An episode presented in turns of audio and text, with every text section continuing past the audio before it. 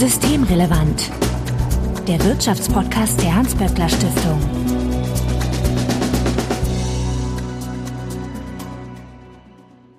Heute ist Montag, der 7. März 2022. Willkommen zur 94. Ausgabe von Systemrelevant. Sebastian Dolin, ich grüße dich. Hallo Marco. Du bist der Direktor des Instituts für Makroökonomie und Konjunkturforschung, bekannt als IMK bei der Hans-Böckler Stiftung. Ja, hast du denn den ersten Kriegsschock schon überwunden?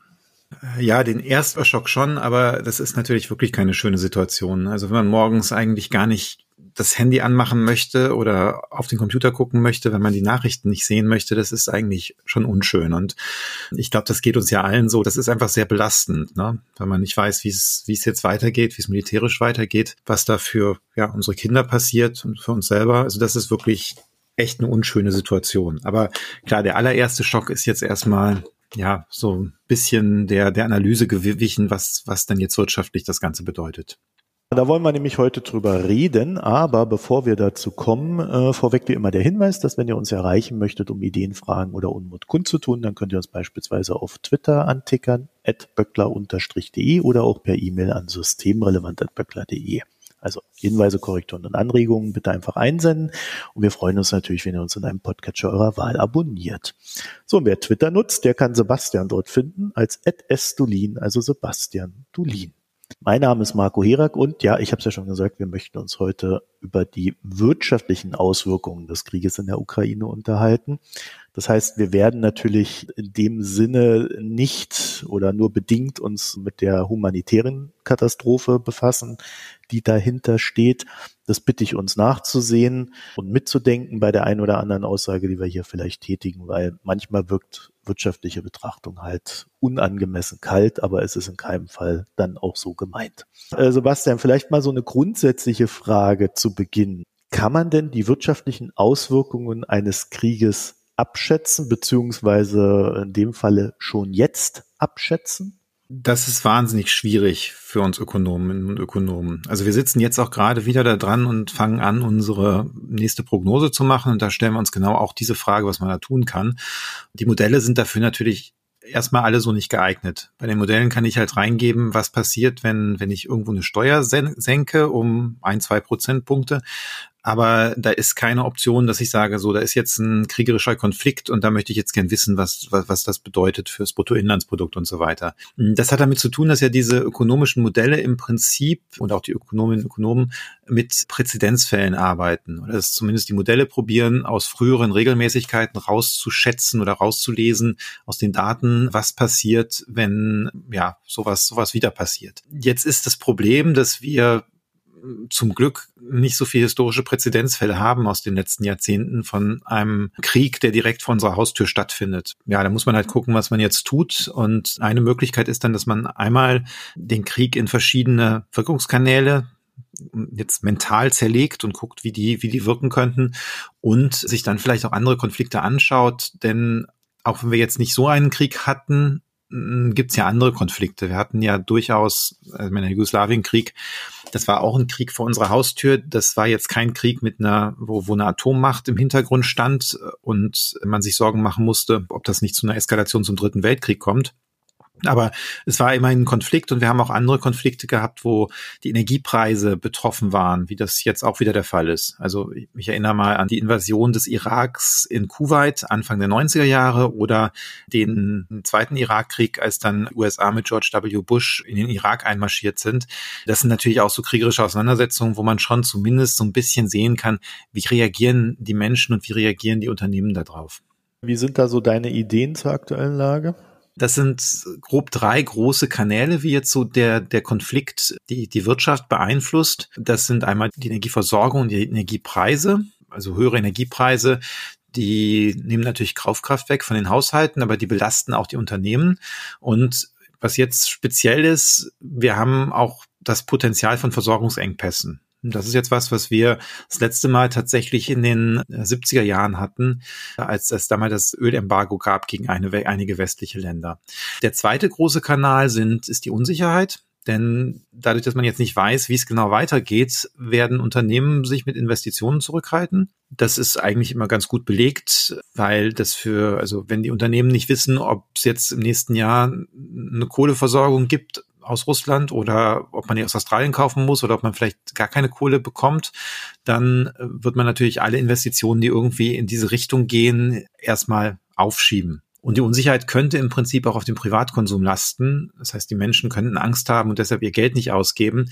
Wobei das etwas ist, was wir jetzt empirisch eigentlich bei den vergangenen Konflikten nicht gesehen haben. Und dann ist der dritte Kanal sind, ist eigentlich die wirtschaftspolitische und die politische Reaktion. da gehören einmal die Sanktionen dazu, aber dann auch andere Maßnahmen, die die Politik äh, machen wird, wie zum Beispiel jetzt mögliche Aufrüstung oder die Versorgung von, von Flüchtlingen in, in Notunterkünften und alles, was dann da dran hängt. Und diese Sanktionen treffen natürlich einerseits die Nachfrage von Unternehmen sehr unterschiedlich. Also die, die Container für Notunterkünfte bauen, die haben jetzt mehr Nachfrage und produzieren dann mehr. Das haben wir auch in der letzten Flüchtlingskrise gesehen. Aber gleichzeitig natürlich die Unternehmen, die jetzt mit Russland, mit der Ukraine zu tun haben, die sind dann von ihrer Nachfrage da getroffen. Also die können ihre Sachen nicht mehr verkaufen. Und dann, und das ist jetzt, glaube ich, etwas, was wir bei früheren Sanktionen selten gesehen haben oder Auseinandersetzungen, dass die Lieferketten wieder massiv betroffen sein können. Also die Ukraine ist zum Beispiel ein relativ großes Land und bestimmte Teile für Autos werden in der Ukraine hergestellt. Also so, so Kabelteile und sowas. Und da, das wusste ich vorher auch nicht, da ist wirklich der, der Anteil der Ukraine als Zulieferland für, für, für die deutschen Automobilhersteller ziemlich groß. Und das ist auch der Grund, warum zum Beispiel Volkswagen in einigen Werken jetzt schon wieder Kurzarbeit angemeldet hat. Dann kommen jetzt andere Rohstoffe im Fall Russlands dazu, Palladium, aus der Ukraine seltene Gase. Und all das kann auch nochmal dann da zu Produktionsunterbrechungen führen. Also gerade in der Ukraine, aber auch kombiniert mit Russland, äh, die verkaufen ja sehr viel Weizen in die Welt. Äh, das betrifft uns jetzt weniger, aber zum Beispiel Nordafrika kauft da sehr viel, äh, so dass da dann auch zu erwarten ist, dass gerade jetzt mit dem Krieg in der Ukraine dann dort die, die Lebensmittelpreise zum Beispiel steigen. Ne? Genau, das habe ich jetzt noch nicht erwähnt. Das, äh, vielleicht hätte man dann eher sagen sollen, statt Energie und Energiepreisen Rohstoffe und Rohstoffpreise für den ersten Kanal. Aber diese Lebensmittel, die, die anderen Rohstoffe sind, sind da eben auch sehr relevant. Und du hast schon richtig gesagt, die Ukraine und Russland Russland ist auch einer der größten Produzenten von Weizen. Die Ukraine ist, glaube ich, etwa so wie Deutschland, aber die exportieren ziemlich viel Weizen. Und ähm, das ist eben insbesondere für die ärmeren Länder total wichtig, weil die da ihren Weizen herkriegen. Und ehrlich gesagt, wenn bei uns der Brotpreis sich verdoppelt, ist das nicht ganz so tragisch, weil bei uns eigentlich niemand einen riesigen Anteil seines, seines Einkommens für Brot ausgibt. Aber wenn das in, in einem afrikanischen Land passiert, dann ist das schon, das hat da richtig Auswirkungen auf die Armut. Also das hat, das kann da richtig große Folgen haben. Ja, aber auch auf die Staaten, weil teilweise wird das Brot dann wieder subventioniert, Klar. da muss der Staat da das ausgleichen, der hat dann aber vielleicht nicht das Geld. Ne? Also das ist ein ziemlich komplexer Vorgang, der recht breite Auswirkungen am Ende haben wird. Und ich glaube, wir können das auch momentan noch gar nicht abschätzen, was genau davon alles betroffen ist. In der Ukraine sind ja zum Beispiel auch sehr viele Softwareentwickler äh, tätig gewesen, die für Europa produziert haben oder auch direkt äh, Software angeboten haben, die vielfach mhm. genutzt wird. Äh, also auch da wird man dann äh, das ein oder andere spüren, ja, in welcher Form auch immer. Die Softwareindustrie hat ja den Vorteil oder auch die Softwaredienstleistungen, dass die relativ leicht verlagerbar sind. Das ist ein bisschen was anderes als die Palladiumförderung. Also die Palladiumförderung kannst du im Zweifel, ja, da, da gibt es einfach keine Chance, die woanders zu machen oder nicht so schnell. Es gibt noch ein paar andere Quellen, die kannst du natürlich aufbauen, aber wenn du jetzt ein kleines Softwareunternehmen in Kiew hattest und die Beschäftigten jetzt irgendwie flüchten könnten, dann sowieso in der Cloud stattgefunden hat, kannst du relativ viel davon einfacher, meinetwegen in, in Berlin oder Prag wieder äh, ans Netz gehen lassen. Es gibt aber auch noch andere Auswirkungen. Ne? Also ja, die Bundesregierung hat ja äh, angekündigt, dass sie jetzt ein großes Maßnahmenpaket äh, da schnüren möchte. Da sind dann zum Beispiel äh, auch auf einmal sehr hohe Militärausgaben dabei. Ne? Klar, also diese 100 Milliarden, die da jetzt als, als Zusatzausgaben kommen, das ist natürlich auch was, was dann irgendwie auf die Konjunktur wirkt. Wobei man sich da halt fragen muss, wie schnell wird das überhaupt nachfragewirksam? Also ähm, alles, was wir wissen, dauern ja militärische Beschaffungen auch eine gewisse Zeit. Und selbst wenn man das jetzt alles beschleunigt, ist das kurzfristig wahrscheinlich nicht so relevant für das Wirtschaftswachstum. Also diese 100 Milliarden, das hört sich zwar sehr viel an, aber wenn ich das richtig interpretiere, dann geht es um 100 Milliarden zusätzlich über die Legislaturperiode verteilt.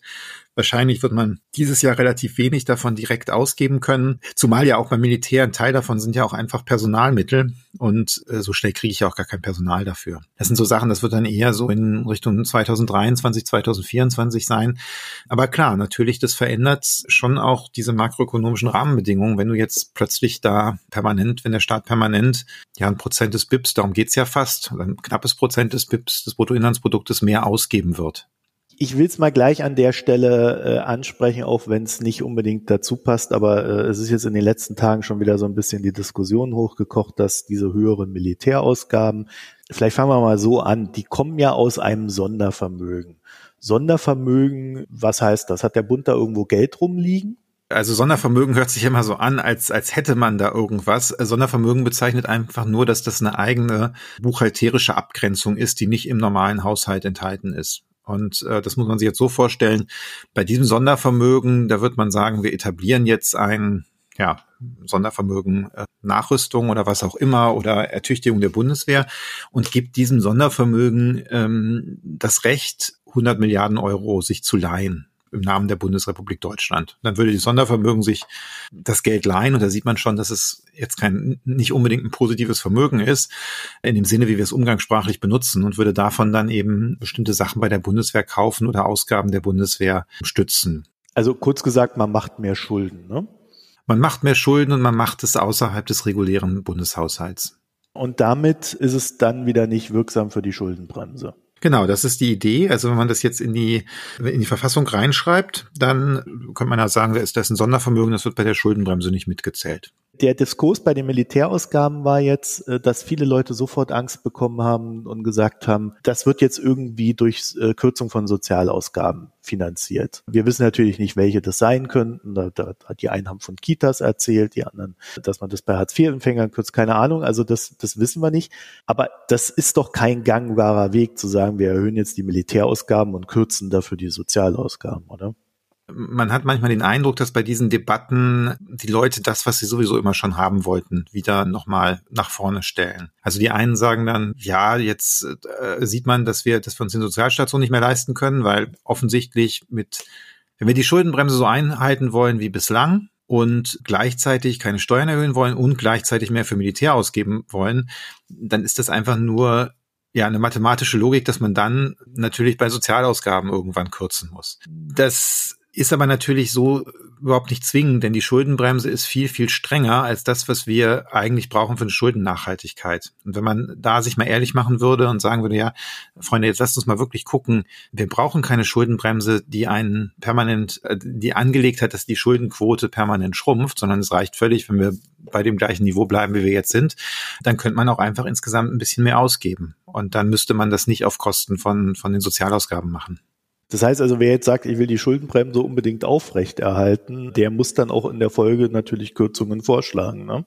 Das ist ja dann so ein bisschen die Logik da drin. Man kann ja auch Steuern erhöhen. Das Interessante ist ja, dass die Leute, die die Schuldenbremse jetzt unbedingt einhalten möchten, dass die auch äh, automatisch äh, Steuererhöhungen ausschließen. Wobei man ja auch, man, man könnte jetzt auch ja moralisch argumentieren, dass es immerhin äh, die Reichen und der Unternehmenssektor war, der von, von dem Handel mit Russland profitiert hat und dass deshalb die jetzt auch eine gewisse Steuer zahlen könnten.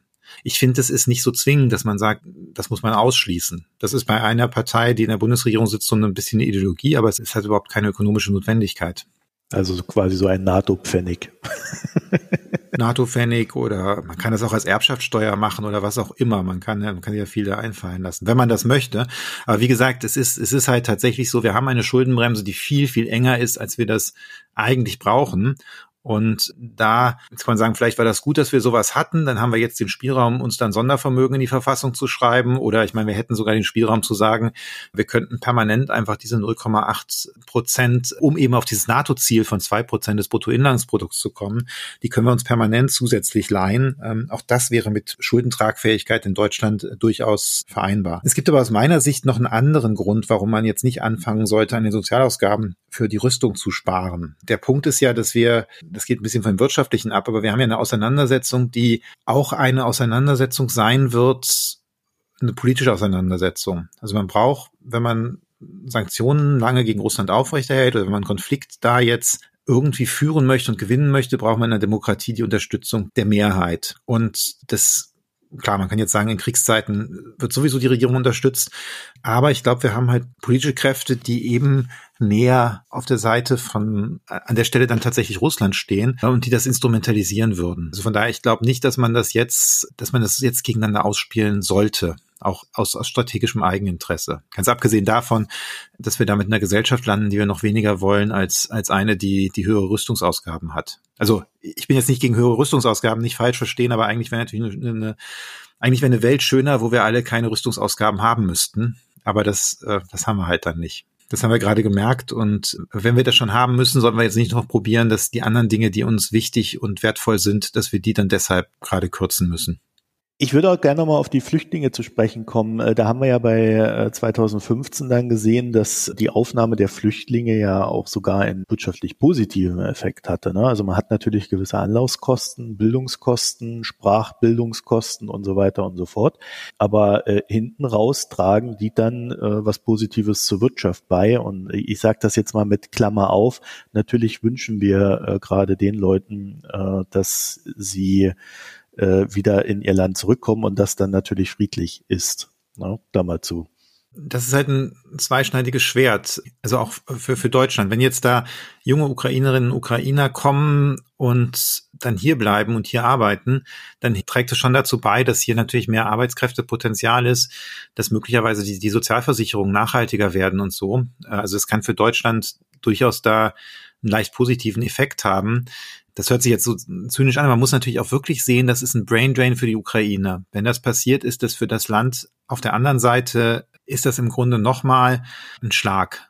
Also du nimmst dann die Leute, die die eigentlich brauchen für ihre eigene Zukunft, da weg und die, die kommen nach Deutschland. Das darf jetzt nicht falsch verstanden werden. Ich finde es total richtig, die aufzunehmen. Und ich hoffe auch, dass das in der Ukraine schnell wieder so ist, dass sie dann auch zurückgehen können. Aber wenn das nicht passiert, dann ist das halt ein dauerhafter Schaden jenseits der ganzen Kriegsverwüstung für die Ukraine, aber könnte eben leicht positiv dann eben auch für, für den deutschen Arbeitsmarkt sein.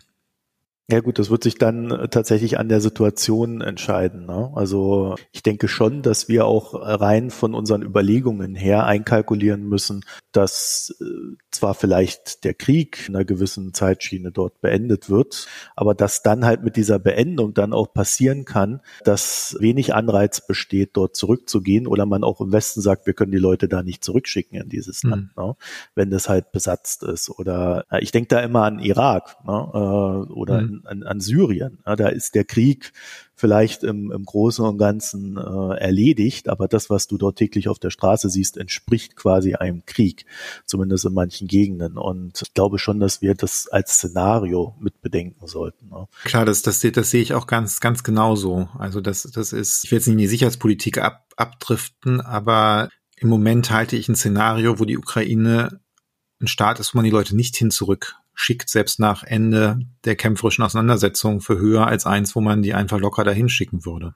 Diese Ebenen sind wir jetzt mal durchgegangen oder diese Wirkkanäle, die uns da drohen jetzt oder mit denen wir werden umgehen müssen. Was schließt sich denn daraus? Also wie können wir jetzt schon darauf reagieren? Gibt es Abfederungsmaßnahmen, die wir treffen können? Also ich würde gerne einmal noch mal ganz kurz, damit alle Hörerinnen und Hörer das auch jetzt zusammenfassend sich nochmal klar machen. Also was, was wir jetzt da genannt haben, das sind im Grunde negative Nachfrage und negative Angebotsschocks. Und in dieser Kombination bedeuten die, dass wir kurzfristig auf jeden Fall einen deutlich höheren Preisdruck bekommen und etwas weniger Wirtschaftswachstum.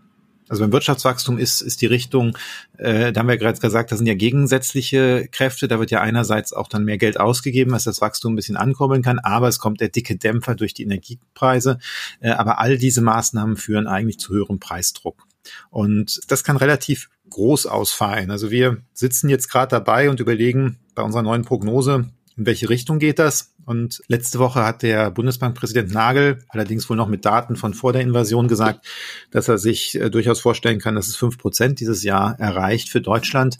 Also die Inflation im Gesamtjahr. Und wir kommen tatsächlich sogar auf mehr. Wir hm, halten jetzt auch sechs Prozent oder sogar ein bisschen darüber für, für nicht unwahrscheinlich weil eben insbesondere allein durch die ganzen Energiepreise, die jetzt gestiegen sind, je nachdem, wie das jetzt durchläuft, und wir gehen da beim Gaspreis noch nicht mal von den jüngsten Preisanstiegen aus, sondern nur von dem, was, was am Tag vor der Invasion war. Da kommen wir eben dann insgesamt schon auf so sechs Prozent oder ein bisschen mehr. Das ist natürlich ein Pfund, ne? Also da müssen wir ja mal kurz innehalten und festhalten. Ich glaube, die EZB hatte so die Aussage, bis Ende des Jahres, also 2022, könnte die Inflation wieder auf zwei Prozent runterkommen. Wir haben damals auch immer darüber gesprochen. Damals ist jetzt noch nicht so lange her, muss ich gestehen. Also ein paar Wochen, vielleicht sogar ein paar Monate. Darüber, dass wir jetzt äh, bei den Energiepreisen Einmaleffekte erleben. Jetzt haben wir natürlich das Problem. In dem Sinne könnte das jetzt der quasi zweite Einmal Einmaleffekt sein. Ne? Also das ist jetzt der zweite Schock. Wir haben aber auch das Risiko für, für einen dritten Schock. Das muss man jetzt auch noch dazu sagen, weil wenn äh, im Westen bei den Sanktionen jetzt der Konsens entsteht, okay, wir kaufen jetzt auch kein Gas und kein Öl mehr in Russland, äh, dann gehen die Preise natürlich nochmal durch die Decke. Genau, da kann eben jetzt noch was nachkommen und einfach nur mal so zum Vergleich. Wir haben mit einem Gaspreis gerechnet von knapp über 70 Euro pro Megawattstunde, so für den Rest des Jahres. Im Moment laufen die Futures bei über 200 und ja, von einem Jahr waren die bei etwas über 20. Also das, das zeigt so die, die Größenordnung an. Da ist dann auch ein bisschen die Frage, wenn diese dritte Sanktion kommt, wann kommt sie, ne? Ja, klar. Es hängt davon ab natürlich, wann sowas kommt und ob sowas kommt. Also jetzt mal ganz platt gesagt, wenn Deutschland sich 2040 entscheiden würde, kein russisches Öl mehr zu kaufen und kein russisches Gas zum Zeitpunkt, wo wir eh dekarbonisiert, dekarbonisiert sein wollen, dann ist das natürlich was ganz anderes, als wenn ich das jetzt kurzfristig mache und das noch oben drauf setze. Aber es ist klar, die Gefahr ist da und damit muss man sich jetzt einfach auch nochmal auseinandersetzen. Demgegenüber steht dann auch wieder, dass jetzt natürlich die Bestrebungen, sich unabhängig vom russischen Gas zu machen, nochmal einen neuen Schub bekommen haben. Ne? Äh, heißt aber am Ende auch nur, das, was wir eh schon vorhatten, die Dekarbonisierung, die wird jetzt ja nochmal mit mehr Geld zugebuttert. Na, ich denke, es heißt, du hast ja gesagt, nicht nur, dass wir das tun wollen. Ich glaube, das ist eins der Elemente. Das zweite Element ist eben einfach die, die Quellen, woher wir unser Gas und unsere Kohle bekommen, diversifizieren. Also, weil das ist eine Sache, die in der öffentlichen Debatte auch gar nicht so wahrgenommen wird, dass die Hälfte unserer Kohle eben auch aus Russland kommt.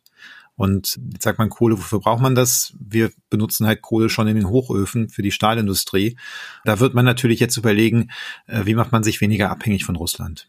Ja, gut, das ist dann quasi neue Lieferanten suchen, ne? Genau, also das, die, diese, diese Beschleunigung jetzt bei dem LNG, also dem Flüssiggasterminal ähm, in Norddeutschland, ähm, das hat natürlich auch schon was damit zu tun, dass man sich davon, man sich vom russischen Gas unabhängiger machen möchte und dann eben lieber Flüssiggas aus den USA, aus Katar oder aus Australien kriegen möchte. Ich halte das ja für einen des, äh, eines der größten Versagen der vorangegangenen Bundesregierungen, muss ich dazu sagen, weil es war ökonomisch erwiesen, dass überall, wo ein Flüssiggasterminal steht, das Gas billiger ist. So ein Ding also nicht gebaut zu haben, auch als Verhandlungsmasse, war nicht unbedingt die klügste Idee, obwohl es ja jahrelang im Gespräch war. Ne? Ja, wobei man da ehrlich gesagt hier sagen muss, da hat es auch eine etwas unheilige Allianz gegeben von verschiedenen Richtungen, die das unterstützt haben, sowas nicht zu bauen. Und aus der Dekarbonisierungsecke dann ja immer das Argument kam, eigentlich wollen wir ja gar nicht mehr so viel Gas haben und dann sollen wir lieber so ein Terminal nicht bauen. Also da haben, glaube ich, ganz viele sich, sich einfach verschätzt, was Russland angeht. Wie kann man denn, und äh, das war so ein bisschen der Hintergrund meiner Ursprungsfrage, also kann man denn wirklich durch mehr Geld jetzt noch mehr erreichen bei der Dekarbonisierung oder machen wir uns da ein bisschen was vor? Ist das nicht mehr ein strukturelles Problem? Naja, wir haben natürlich bei bestimmten Dingen Kapazitätsengpässe. Aber, ähm, Kapazitätsengpässe kann man ja auch angehen. Also ich sage jetzt mal einfach, wenn, wenn wir sagen, wir haben ein Problem, dass auf dem Bau zu wenig Leute da sind, um energetische Sanierung umzusetzen und ich habe jetzt mehr Flüchtlinge da, dann kann man natürlich sagen, lasst uns doch probieren, die jetzt möglichst schnell zu beschäftigen und da anzulernen und äh, eben nochmal einen richtigen Schub zu machen, in diesem Jahr möglichst viele Gebäude zu, äh, energetisch zu sanieren, damit wir im nächsten Winter weniger heizen müssen. Also da kann man durchaus schon, schon was machen und zum Teil ist es auch dann eine Geldfrage. Klar, zum Teil hat man Kapazitätsengpässe, aber gerade mit so einem Blick von Manche Kapazitätsengpässe kann man schon im halben Jahr, kann andere, da braucht man ein bisschen länger zu. Aber dass man jetzt sagt, da kann man, das, das ändert gar nichts, das glaube ich wäre eine, wäre eine Fehlwahrnehmung. Aber wir müssen uns schon vergegenwärtigen, dass es jetzt nicht diese schnelle Lösung gibt. Ne? Also da, wir reden jetzt nicht darüber, nee, dass irgendwo ein Schalter umgelegt wird. Nee, das, das ist natürlich auch der Punkt, das muss man sich klar machen. Wenn man jetzt ähm, Gas aus Russland nicht mehr bezieht, äh, wird das für uns ein ziemlich heftiger Schock sein weil da, da hängt eben dran, dass wir möglicherweise Versorgungsengpässe kriegen. Und Versorgungsengpässe bedeuten dann ähm, einerseits, dass möglicherweise Industrieanlagen abgeschaltet werden müssen. Wenn man sich diese Kaskadenregeln da anguckt für den Zivilschutz und für die Gasrationierung, dann sind eben die Großverbraucher die, die zuerst abgeschaltet werden. Es würde bedeuten, dass wir wahrscheinlich einen steigenden Strompreis haben. Das heißt, man muss auch beim Strom wahrscheinlich irgendwo rationieren bei den Großverbrauchern. Ähm, und es wird natürlich für die Privathaushalte deutlich teurer. Und das, da muss man sich klar machen, natürlich sind die Importe aus Russland irgendwie nur ein ganz, ganz kleiner Anteil unseres Bruttoinlandsproduktes. Aber wenn man wegen fehlendes Gases irgendwas Teures nicht mehr produzieren kann, dann fällt halt die ganze Wertschöpfung weg. Und das muss man einfach da auch im Hinterkopf behalten. Ja, und die Alternativen sind auch nicht immer wesentlich besser. Ne? Also nehmen wir zum Beispiel mal Aserbaidschan, die ja äh, etwas kompensieren könnten, wenn russische Lieferungen ausfallen. Da sehen wir halt, die schießen jetzt gerade auch wieder auf die Armenier, während keiner hinguckt. Also da könnte wir dann halt auch in so eine Situation reingeraten, dass wir dann wieder äh, quasi mit einem anderen ich, ich nenne es mal Partner in Anführungszeichen, ähnliche Probleme haben, die dann vielleicht auf einer anderen Skalierung zu finden sind. Naja, ich meine, wenn man sich die Liste der, der großen Energielieferanten weltweit so anguckt und der Energieproduzenten, das sind halt einfach sehr viele unschöne Regime dabei. Ne? Also äh, Katar äh, kommt ja auch nicht mal so gut weg, wenn ich mal über den Iran nachdenke, wo ja jetzt diskutiert wird, ob man mit einem neuen Iran-Abkommen mehr Ruhe auf den Weltmarkt bringt. Das sind ja alles tatsächlich Regierungen, Länder, die ja nicht, nicht die demokratischsten und stabilsten Partner sind für den Energiebezug. Also, haben wir denn Kompensationsmöglichkeiten bei der ganzen Geschichte? Ja klar, wir können natürlich in gewisser Weise kompensieren. Wenn zu wenig Energie da ist, können wir das, können wir da nicht mehr viel machen. Aber solange es jetzt nur über den Preis läuft, da gibt es durchaus Möglichkeiten. Und wir hatten ja vor ein paar Wochen vor der Invasion schon einmal über den Gaspreis gesprochen und über die Idee von Isabella Weber und mir, einen Gaspreisdeckel einzuführen für den Grundverbrauch bei den Haushalten, um jetzt diesen sozialen Druck da rauszunehmen, dass die, die Heizrechnung über meinetwegen sich verdoppelt oder verdreifacht in, in, den nächsten Monaten. Und unsere Idee war zu sagen, ein gewisser Grundverbrauch für die Haushalte, da wird der Preis gedeckelt. Wir hatten da siebeneinhalb Cent pro Kilowattstunde vorgeschlagen für, ich glaube, wir haben 8000 Kilowattstunden da angesetzt. Und da wäre der Vorteil, dass das wirklich die Haushalte direkt entlasten würde. Ach so, wir haben, wir haben da auch gesagt, dass man natürlich, dass nicht die Versorger das bezahlen müssen, dann die Differenz zwischen den hohen Einkaufspreisen und, und diesem Weitergabepreis, sondern dass das aus dem Bundeshaushalt äh, passieren müsste. Und das würde eben die Haushalte entlasten, das würde die gemessene Inflationsrate etwas drücken und gleichzeitig da nur der Grundverbrauch auf diese Art subventioniert wäre, äh, bliebe der Anreiz zum Energiesparen noch weiter bestehen.